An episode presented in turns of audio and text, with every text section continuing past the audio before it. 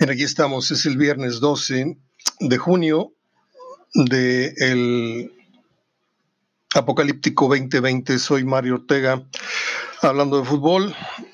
Antes que nada, la disculpa por no haber hecho acto de presencia ayer en sus correos ni en la etiqueta que les llega a los suscriptores de HDF Radio en Facebook. Ayer fue un día complicado para mí. No estábamos en condiciones de grabar eh, y les ofrezco una disculpa. Mm, son días nada que ver con coronavirus, ya lo dije, pero tengo otro tipo de, de problemas. Este, a veces las migrañas son tan agudas que no me permiten, y lo he intentado, he intentado grabar y tartamudeo mucho, se me olvida lo que voy a decir, en fin, eh, tengo que empastillarme y luego se me olvidan las cosas, empiezo a, a, atropellar las palabras, las letras, y no es conveniente, porque yo si de algo me precio es de saber hablar y hablar correctamente, y por eso critico tanto a tanto tarugo que anda por ahí con un micrófono, y yo cuando siento que no lo puedo hacer bien, prefiero no hacerlo. Pero aquí estoy, después de esta explicación, eh, pues hay, es un día incendiario en las redes sociales, hay, hay información buenísima, podría ser un programa de una hora. Eh, las efemérides son interesantes Mm, no sé por dónde entrarle. Hoy voy a cantar. ¿Qué, dijeron? Hoy voy a cambiar. No, hoy voy a cantar porque un día como hoy, en 1928, nació Richard M. Sherman y él creó la música nada menos que una de las canciones que más veces he cantado en mi vida, que es eh, la música de la película El libro de la selva, porque a mi hija bueno, a mí de niño y a mi hija, pues se la inculqué y, es la película que más nos gustó. Entonces yo se la canté como unas mil veces en trayectos de la casa para acá y irla a dejar con su mamá y así, ¿verdad? Entonces mi hija era morenita, de pelo muy lacio, negro, y yo le decía Mowgli. Entonces yo le pedí a mi hija que me rascara porque tengo esa debilidad que no me puedo rascar la espalda porque tengo los hombros luxados y quebrados por accidentes. Entonces papá me decía, ¿eres papá oso? Le digo, pues tú eres Mowgli. Y eh, esa canción se la canté muchas, muchas, muchas. Y la del Rey Louis también. Este, hay muchas efemérides. No se crean, no voy a cantar. Si no quiere, no canto. Pero lo haría nada más para que escuche el programa. Mi hija tiene ya 27 años y me hizo abuelo hace nueve años ya. Eh, un día como hoy nació un gran jazzista, yo tuve la gran fortuna de ir a ver a Chick Corea, eh, que nació un día como hoy en el 41, eh, un destacadísimo jazzista, sobre todo en los años 60, y es uno de los conciertos fuera de, la música, mm, vaya, palomera, si fuéramos hablando de cine, de la música eh, comercial, comillas, de los incontables conciertos que hemos estado, este es de otro nivel. Este, este es de otro nivel totalmente. Esto fue en Houston hace ya veintitantos años que vimos a Chick Corea, que hoy festeja su cumpleaños 41, al 2001 son 60, al 2001 son 79 años ya, ya está grande Don Chick Corea. Un día como hoy nació Brad Delp. Brad Delp es el vocalista o quien fuera vocalista de uno de mis grupos consentidos, que es el grupo Boston cuando usted escuche la canción Smoking, cuando escuche Don't Look Back, cuando escuche eh, More Than a Feeling, eh, él es el, que le daba voz al grupo Boston. Un día como hoy falleció uno de los mejores saxofonistas en la historia de la música, el señor Jimmy Dorsey. Por ahí tengo un disco que me heredó mi papá, me lo heredó. Eh, un día como hoy murió un gran actor del cine hollywoodesco que es Gregory Peck uno de los gigantes de la pantalla. Si usted nunca vio la película Moby Dick, es una de sus referentes. Un día como hoy asaltaron a Adal Ramones, iba llegando al aeropuerto de San Pedro Sula, y así nomás saliendo agarrando el taxi, véngase para acá, y le dieron baje. Además de que otras tres o cuatro veces lo encajuelaron a Adal Ramones en la Ciudad de México. Este, por eso es un manojo de tics, como el arquitecto Benavides acá a nivel local, me desespera tanto verlo, que parece que tiene, no sé, chincuales en la cola y en el hombro, pues no deja de mover el hombro, pero pues mi respeto para él. Es nomás un comentario así de chacoteo. entro a la información antes de entrar al, al tamal, o sea, lo que es la carnita de este hueso totote que es el viernes, en donde la noticia es Daniliño, aquel que jugaba en Tigres, que jugó en Jaguares. Yo me imagino que ya saben de qué estoy hablando, cuál es el tema. Le mentó la madre al Tuca Ferretti en video en las redes sociales. Ahorita les voy a decir todo lo que dijo y les voy a adjuntar el video al pie de la publicación del podcast en Facebook y voy a adjuntar el video en el envío HDF, eh, el reporte HDF que mando por, por Hotmail. Dice el ingeniero Rodríguez que los sucesores, que le gustaría que el sucesor de Tuca fuera entre Miguel Herrera y Matías Almeida. Hace un tiempo, un buen amigo que pues yo no sé por qué se me retiró tanto del, del blog y, de la comunicación tan, tan estrecha que teníamos, me contó que Matías Almeida, y lo digo así porque yo sé que es una, versión de un tercero, pero es totalmente de toda mi confianza, eh, que le dijo que eh, uno de los sueños que él tenía en México era dirigir a Tigres, que le encantaba esa plaza, bla, bla, bla. Cuando Rayados intentó y que no sé qué, la verdad es que Matías quería con Tigres y esta puede ser una oportunidad. No sé qué tan ganchado esté en dos años, tres años más, que no creo que le quede tanto al Tuca, pero yo creo que Almeida por lo pronto un año más si está en la MLS, tiene ya escuelas, tiene cosas, negocios y tiene un dueño que lo está apoyando económicamente en muchos proyectos. Entonces yo veo difícil que, pero no imposible, que venga a dirigir a Tigres. Pero a mí, si me preguntan a mí, ¿qué técnico te gusta para Tigres? Miguel Herrera. Miguel Herrera haría un circo de tres pistas con y sin Guiñá, con y este, con el otro. O sea, al, piojo dale piedras y te hace una, una, estatua. O sea, es un técnico que podemos hablar lo que sea de él, bien y mal, pero algo tiene en su gestión como entrenador, en su trato con, con el, el jugador, este, es una mezcla del abolpismo con la puentismo, con te trato bien, te grito, te digo pendejo, pero a la vez te invito a una cerveza. Este, en, contrario a lo que acaba de declarar el jugador de Toluca, que dice que la Volpe lo, lo, lo, lo, más lindo que te dice es perro, corre perro, no sé qué. Me dio mucha risa que un argentino se queje de que un argentino, de otro argentino le, le habla mal, cuando los argentinos son déspotas y son muy así para hablarse entre ellos. Sí, a un argentino, si tú le dices que es un tipo muy pesado, le dices, sos un plomo, le estás diciendo un piropo, ¿eh? Plomazo, vení acá, plomo. Eh, buena declaración del ingeniero porque ya está empezando a, enseñar la piernita, el chamorro, de lo que puede venir más adelante en materia de dirección técnica para Tigres. Palencia fue destapado por el gobernador, entonces ya formalmente, pues ya al equipo no le queda otra más que sacar un, desplegado ahí de darle la bienvenida a, a Paco Palencia a la dirección técnica de Mazatlán. ¿Qué méritos tiene? pues pintarse las uñas, vestirse como RBD o yo no sé cómo qué, haber sido el gatillero en otro tiempo en, Cruz Azul, en Pumas, en no sé qué. Y a mí nunca me sedujo el fútbol de, Palencia, se me hizo un tipo correlón, un tipo que no tenía virtudes más que las ganas, era un clon de Luis Hernández, pero con un poquito más de fútbol y de toque que Luis Hernández. Luis era, era una chiva en cristalería, o sea, lo quiero mucho Luis, muchísimo.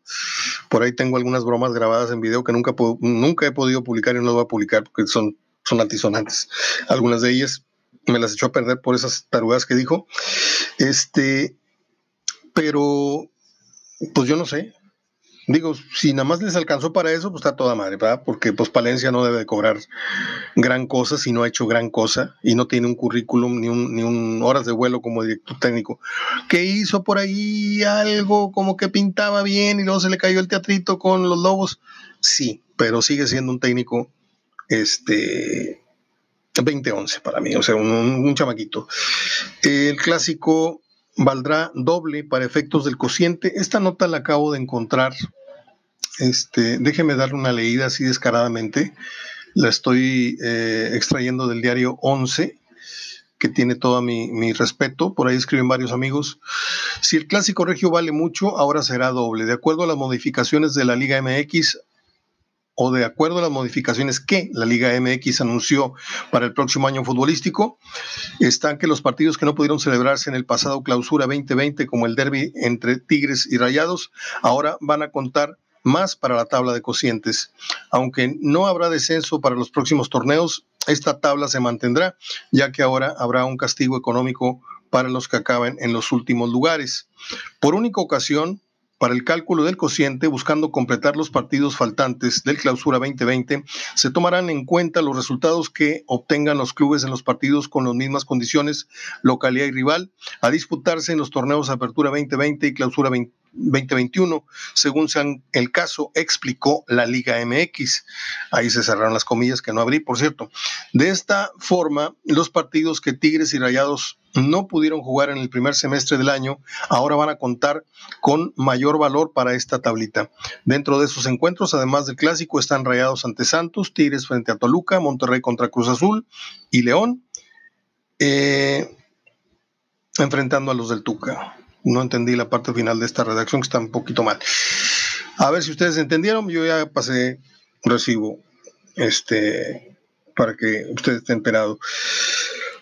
Uh, Dice el muchachito este que se saca la ceja, que se siente un Adonis hecho a mano, que nos mandaron de allá de Guadalajara, Barrón se apellida, no me acuerdo cómo se llama, la verdad. Es, es, el tipo más... Es que, es que en multimedia hay un, hay un hay un fenómeno, no sabes cuál es más nefasto, cuál es más antipático, cuál tiene menos talento para estar ocupando una silla. Pero Barrón, sin lugar a dudas, que ahorita es el monito del pastel ahí para ellos, porque tiene presencia, hay que decir que tiene una buena presencia, pero ya cuando te sacas la ceja y sales así con la cejita parada, ya ya no me gustó la presencia a mí. Este, yo nunca dejaría que me sacaran la ceja para salir en la tele. Este, dice que a Funes Mori hay que compararlo con Pan, que no toquen a Guiñac, que no lo pongan en esa comparación. Y a ti, Barrón, ¿con quién hay que compararte? ¿Con Inodoro, eh, eh bueno, Eliodoro Hinojosa o con, o con quién? ¿Cuál, de, cuál de, los varios tarados con los que alternas, con quién te quieres que te comparemos? O sea, yo no sé cómo, eh, digo, está bien venir de Zacazonapan o de Guadalajara o de México o de Toluca a, abrirse camino acá, ¿sí? No, no tengo nada de malo contra eso, ¿sí? Pero no nos quieras a mí eh, ni, a, los que tenemos años viendo y oyendo fútbol eh, en los medios, este, venir a hablar como si, como si ya fueras el, el analista, cuando la verdad no has picado nada de piedra como para tener un programa de opinión. Ahí le pasan mi recado al Borolas este de Barrón. Eh, hoy hace cinco años, le dije que estaba muy bueno el programa de hoy en cuanto a información, no sé si lo estoy diciendo bien, pero hoy hace cinco años, yo creo que Tigres debería de, pues no sé, tirar cohetes, aunque la gente no, no, no, esté. Yo, yo prendí cohetes hoy en la noche en el estadio universitario y subí el video en redes para festejar la llegada del jugador más importante en la historia de Tigres. Esto no lo digo así de, de corazón, pero bueno, tengo que tengo que repetir lo que dice la opinión pública tigre, ¿no? O sea, el jugador más importante en la historia de los Tigres ya no es Barbadillo, ya no es Tomás Boy, ya no es Batocleti, ya no, ya no fue nunca Pilar, ya no, es Guiñac. Guiñac llegó hace cinco años, el día de hoy, de la manera más fortuita, de la manera más milagrosa. Eh, pudo haber llegado, no sé, a otro equipo, no quiero decir nombres, pero este, este break, este golpe de suerte que ha tenido Tigres con Guiñac, ojalá y algún día se lo repita eh, el destino, que te llegue el mejor jugador de tu corta historia o larga historia, no sé cuántos años tenga Tigres, es para usted si son muchos o pocos ya, pero que de repente llegue alguien y toque la puerta y diga, oiga, te vengo ofreciendo esto, o te vengan, eh, te toquen la puerta y te digan, oiga, cómprame, este es el último boleto que me queda no, no juego, de veras, este, no, de veras, cómpremelo. Yo sé que le va a ir bien con este. Y dices tú, bueno, échame, ahí está, está 100 pesos, dámelo. Y pum, te sacas 200 millones de pesos. Eso fue lo que le pasó a Tigres con Guiñac. Tigres no hizo un escauteo, Tigres no, no lo andaba buscando, Tigres no, los, no lo visoreó, a Tigres se lo fueron a ofrecer. ¿Sí? Y Tigres dijo, bueno, dale. Ah, pero si no está aquí tal día, tal hora en, en Cancún, no hay nada. Y el tipo se movió, llegó, y miren lo que resultó. Es un fenómeno. Eh, la historia de la avenida de Guiñac para mí es atípica, es irrepetible. Es como si Monterrey pues le hubieran ido a tocar la puerta y hubieran dicho, oye, aquí hay un chileno, peloncito, mira, es re bueno. No, la verdad, este, ahorita estamos bien, aquí tenemos a no sé quién. este, a Carreño. No, mira, está, está, órale pues, y pum, te sale el mejor jugador en materia de goles, eh, mejor en su historia, no sé si sea el mejor jugador de, de, Rayados en su historia, ustedes dirán, pero hoy hace cinco años llegó un francés que al momento ha jugado 220 partidos con Tigres y ha anotado 126 goles, siete títulos oficiales, dice la ficha, y ha tenido dos campeonatos de goleo. Ahí sí voy a hacer un poquito un poquito odiosito para dos o tres tigres que no les gusta que les toque al Tuca ni a Guiñac ni a Nahuel. Creo que dos títulos de liga son muy poquitos para un francés que se dice que es un gigante comparado con el resto de la liga.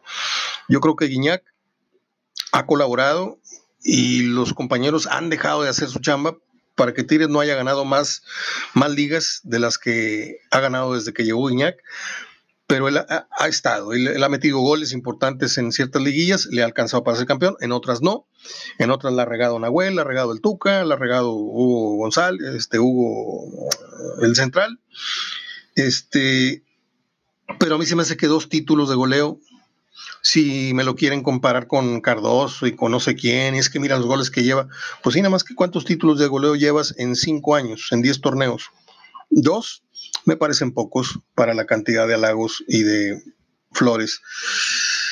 Perdón por decirlo, pero es, mi punto de vista nada más. ¿eh? No tengo absolutamente nada con Guiñac, al contrario, el tipo nos quiere mucho, nos presume mucho en Francia, este, y por ahí va a hacer obra social tan pronto se retire aquí en Monterrey. Felicidades a los Tigres por este gran logro. Y yo les decía, yo en la noche, si yo fuera parte de la, de la cuestión creativa de Tigres de medios, yo lanzaba unos cohetes así como cuando caen muchos goles o hacía algo este, para que la gente celebrara virtualmente desde sus casas, este, que, que vieran que el club está celebrando la llegada del francés, que de por sí está muy mimado, imagínense con un video así, este, pues se sentiría más. El medio futbolístico está orando, literalmente, mm, ya no nada más por la salud de Benjamín Galindo, que va bien, pero como adelanté, ojalá y no tenga secuelas. Ya habló, ya movió un brazo, el otro no, eh, ya estuvo con su familia. Las noticias, pues prácticamente las está dando el vocero, que es este David Medrano, ahí nos estamos enterando todos, porque aquel, aquel es una comadre, él se, entera de todos los chismes y son de Guadalajara, más, de la entidad de Guadalajara. Este, yo le deseo la, la mejor de las suertes, porque yo sé que se va a recuperar pero no sé en qué estado quede cuando se recupere Galindo. No sé si la cuestión del habla, no sé si el movimiento, no sabemos, ¿sí? Pero pues dicen que el chiste es estar vivo, no estoy muy seguro, a veces es mejor irse que regresar de una enfermedad a medias, o postrado, o mudo, o inmóvil, o no sé. La mejor de las suertes. El que está pasando la mal, les decía, es eh, el papá de aquel jugador eh, Padilla, de Aaron Padilla, de aquel que jugaba en América y Necaxa, el papá de él, que fue figura en los años 60, principios 70, que fue el que a nivel nacional fue el que inventó la bicicleta, él hacía las famosas bicicletas cuando jugaba en Pumas, este, está enfermo, le dio eh, esto del COVID-19 y se dice que su estado es muy crítico. Y por su edad, pues yo ni siquiera quiero imaginar el desenlace porque parece ser muy obvio, pero ojalá y la libre Don Aaron Padilla, que está ahorita ya para que Enrique Borja y los programas de televisión y esto y lo todo el mundo esté pidiendo para que yo creo que toda la gente escucha eh, el, ruego eh, y yo creo que muy pocos son los que realmente dedican un tiempo de su, un minuto de su tiempo para decir, Diosito, te pido por la salud de Benjamín Galindo, de Mario Ortega, de todos los que se están ahorita pasando por problemas. Eh, ok, ya acabé los temas, me queda Daniliño. Antes de que se me olvide, yo quiero las gracias a Ignacio Cristerna. Este, le parecen muy buenos los programas, no voy a repetir el, el halago. Gracias. Si crees que para ti yo hago diferencia en, ciertas, en ciertos aspectos, me halaga mucho. Eres un radioescucha nato mío y de otros comunicadores y otros programas y eres un sensor muy importante. Eh, te lo he dicho, a pesar de que tenemos diferencias ahí políticas, eh, te respeto, te aprecio mucho y pues un comentario tuyo este, vale bastante. Gracias también a Moisés Contreras, que tuvo la amabilidad de comunicarse conmigo vía Messenger para preguntar por mi salud. No hicimos el programa ayer e inmediatamente como un, gran amigo, como lo hacen nada más mis mejores amigos, por eso se ganó automáticamente mi respeto mi cariño, Moisés, porque no todo el mundo lo hace. ¿eh? Un día que yo no salgo en el radio, de las mil o de las diez mil personas que oyen el programa, tres personas preguntan, oye, ¿qué pasó? ¿Cómo estás? Y tú fuiste una de ellas, además de Pepe Luz, que es mi 2011, es mi chamaco, es mi muchacho. Este, lo vamos a proyectar próximamente como editorialista mmm, semanalmente de HDF, él lo sabe, él está haciendo sus prácticas, me está mandando sus editoriales. Bueno, pues Pepe está, y aparte ya es administrador de la página, está facultado para eliminar comentarios, expulsar gente que no se sepa comportar editorialmente o de manera escrita en la página. Este, y, y, las reglas están ahí publicadas, fijas, en el inicio del blog. Y el que no respete eso, bueno, ya sea yo o ya sea eh, el propio Pepe Luz, eh, los vamos a votar, que no, no queremos que el grupo se nos contamine de gente vulgar y gente chafofa. Ya les dije, y se lo digo en buena onda, ustedes en sus muros pueden poner lo que quieran, en el tono que quieran, con las palabras que quieran, pero en este espacio al cual están siendo invitados y aceptados, muchas son solicitudes, otras son envíos de solicitud para que se agreguen, yo soy el que pone las reglas de convivencia. Si les gusta bien, qué bueno, y si no, ahí hay 700 blogs de fútbol, ¿sí? Que están como la película esta que hicieron de los cholos acá. Está bastante raspa el nivel de los blogs de yo, que yo leo los comentarios y la verdad es deprimente. Deprimente que no haya mmm, tres dedos de frente para opinar y que no haya tres dedos de frente para censurar como si de fútbol nada más leyeran en, en internet, nada más leyeran los hombres hay muchas damas, hay muchos jóvenes, hay muchos chavitos, adolescentes que no tienen por qué leer tanta estupidez. Es mi forma de pensar y es lo que yo ejerzo y exijo en mis, sitios. Ahora bien, voy a hablar de un tema que voy a romper un poquito con el lenguaje que yo suelo respetar, porque tengo que ser textual. Eh, y aparte voy a aportar algo que ningún medio de comunicación les puede decir, porque yo el ejemplo lo tengo muy claro. Eh, Daniel Niño publica un video en Twitter que ya les dije que voy a agregar en ambos casos, el reporte HDF y al pie de este podcast en, Facebook. Y le viene mentando la madre así, con todas sus letras. No tengo por qué repetir una mentada de madre si todo el mundo sabe cómo suena y cómo se dice. Que tienen en el toca. Eh, y aparte declara que él llegó bien pedo, dice, a las once y media un viernes y el otro día jugaron y fueron campeones. O sea, Dice que Miguel Ángel antes no era nada, Miguel Ángel Garza, y que ahora es presidente. Le he hablado y no me responde. No me abren las puertas de Tigres. Eh, Danieliño fue un jugador interesante. Llegó a tener un nivel muy importante en Tigres. Incluso llegó a jugar más fútbol que el que ha mostrado Aquino en su mejor momento para mí en, en Tigres. Era un, un, tipo clave en el, en el fuelle, en el ir venir. Eh, era un carrilero, era un volante con llegada, era un tipo que tenía gol. Por ahí hay un gol muy bonito en clásico donde la baja con el pecho y, la pone en un ángulo. Pero Danielino tenía un gran problema. Un tipo abusador, un tipo eh, que tenía la adicción del alcohol y yo no sé de otras cosas, ahí me abstengo de opinar. Y procreó un hijo con una dama, con una mujer de aquí de Monterrey. Esta mujer tiene su niño en el colegio en donde una persona muy cercana a mí, en todos los sentidos, es directora de ese colegio, en el área de, de ¿cómo se llama? El kinder y no sé cómo se le llama antes del kinder. Entonces, esta mujer, la, la, la, que tuvo el hijo con el niño, me cuenta que el tipo se fue y que no le manda un 5, está podrido en dinero, podrido en dinero, porque la misma mamá dice que tiene muchos millones de pesos y que se olvidó y que tiene no sé cuántos meses, años de no tener contacto ni siquiera con el niño. Este colegio se llama San Felipe y está en la carretera y ahí está el hijo de Daniel Niño y ahí es donde la mamá en cuestión le contó todo esto en lágrimas a esta persona que le digo que es muy cercana a mí en, lo sentimental y en lo, en lo en todo, en mi día a día. Y yo no sé si Daniel ya se le olvidó eso de que no le abren la puerta, que no le contestan. Ya se le olvidó a Daniel que este hombre le dio una patada en el vientre, por no decir otra parte, a una mujer en una borrachera y que hay un video de ello, o yo no sé si ya se retiró de las redes. Fueron dos problemas uno de intento de, abuso, de violación y otro una agresión. Le tiró una patada en el vientre, en la vagina, por lo tengo que decir de alguna manera, a una mujer. ¿Sí? Y eso me parece lo más cobarde que puede haber en la vida. Eso y abusar de los menores, todo esto, ¿no? Tigres lo corrió, lo escondió y luego lo rescató otra vez y lo volvió a correr porque reincidió, ¿sí? Este, el tipo viene ahí alcoholizado, usted lo va a ver. Le viene mentando clarito la madre al Tuca. Y viene confesando que, pues una noche antes, no sé de qué partido, si de una final o algo, pero dice que, que el viernes llegó bien ¿eh? y al otro día ganaron, dice, ganamos el campeonato.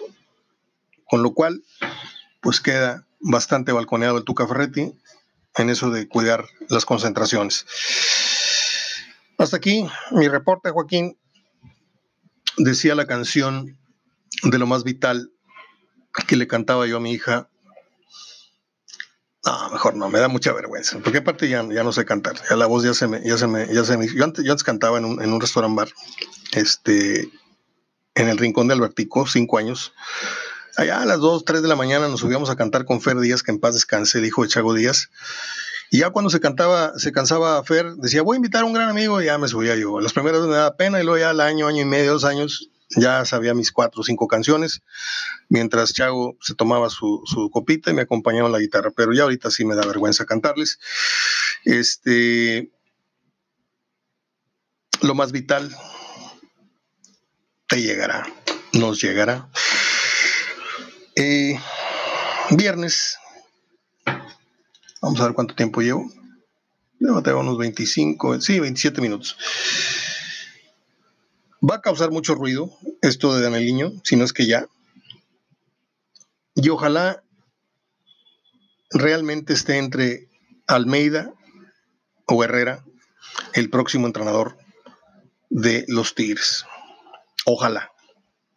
Yo pondría en el tercer escalón y lo menos probable posible, porque si no, si del lado rayado no perdonan a, Hugo González, pues menos van a perdonar que regrese Bucetich a la dirección técnica de Tigres si a él se le fue el equipo a segunda, cuando él no quebró ningún plato, él hizo cuarenta y tantos puntos. Pero bueno, la gente no entiende razones, son como pancharrasqueados, o sea, no, no entienden de razones andando en la borrachera futbolística y bueno, ahí quedan los dos gallos. Un día Miguel Herrera va a salir del América y un día Matías Almeida va a regresar a Chivas y ¿por qué no? Pues unos dos, tres años antes o dos, tres años después va a venir a dirigir a, México. Esto me lo dijo un amigo que platicó con él, con él en Houston al final de un partido dijo que él era de Monterrey, dijo, ah, ¿eres de Monterrey? Sí, no, fíjate que yo me encantaría dirigir a Tigres, me gusta esa plaza, me gusta ese equipo. Y luego, luego me lo dijo, recuerdo, mi amigo Rick. No sé, Rick, me parece falso. No, no es cierto. Todo lo que me digas yo, yo te lo creo porque eres una persona medio escurridiza, pero muy leal, un buen amigo de muchos años. Soy Mario Ortega, el mismo Mario Ortega que les habla todos los días, a excepción de ayer, deseándole lo mismo, que estemos salvos, sanos, que nos cuidemos, pero que no nos metamos abajo de la cama muertos de, pánico. Aunque ahorita está la cosa muy dura, este, vamos a salir adelante. Yo estoy seguro. ¿Cuándo? No sé. ¿Eh? Seis meses, cuatro meses, un año. Pero en esta vida todo pasa. Todo. Lo bueno y lo malo, todo pasa. Grábese bien eso. Abrazo de gol. Hasta el próximo lunes. Dios mediante.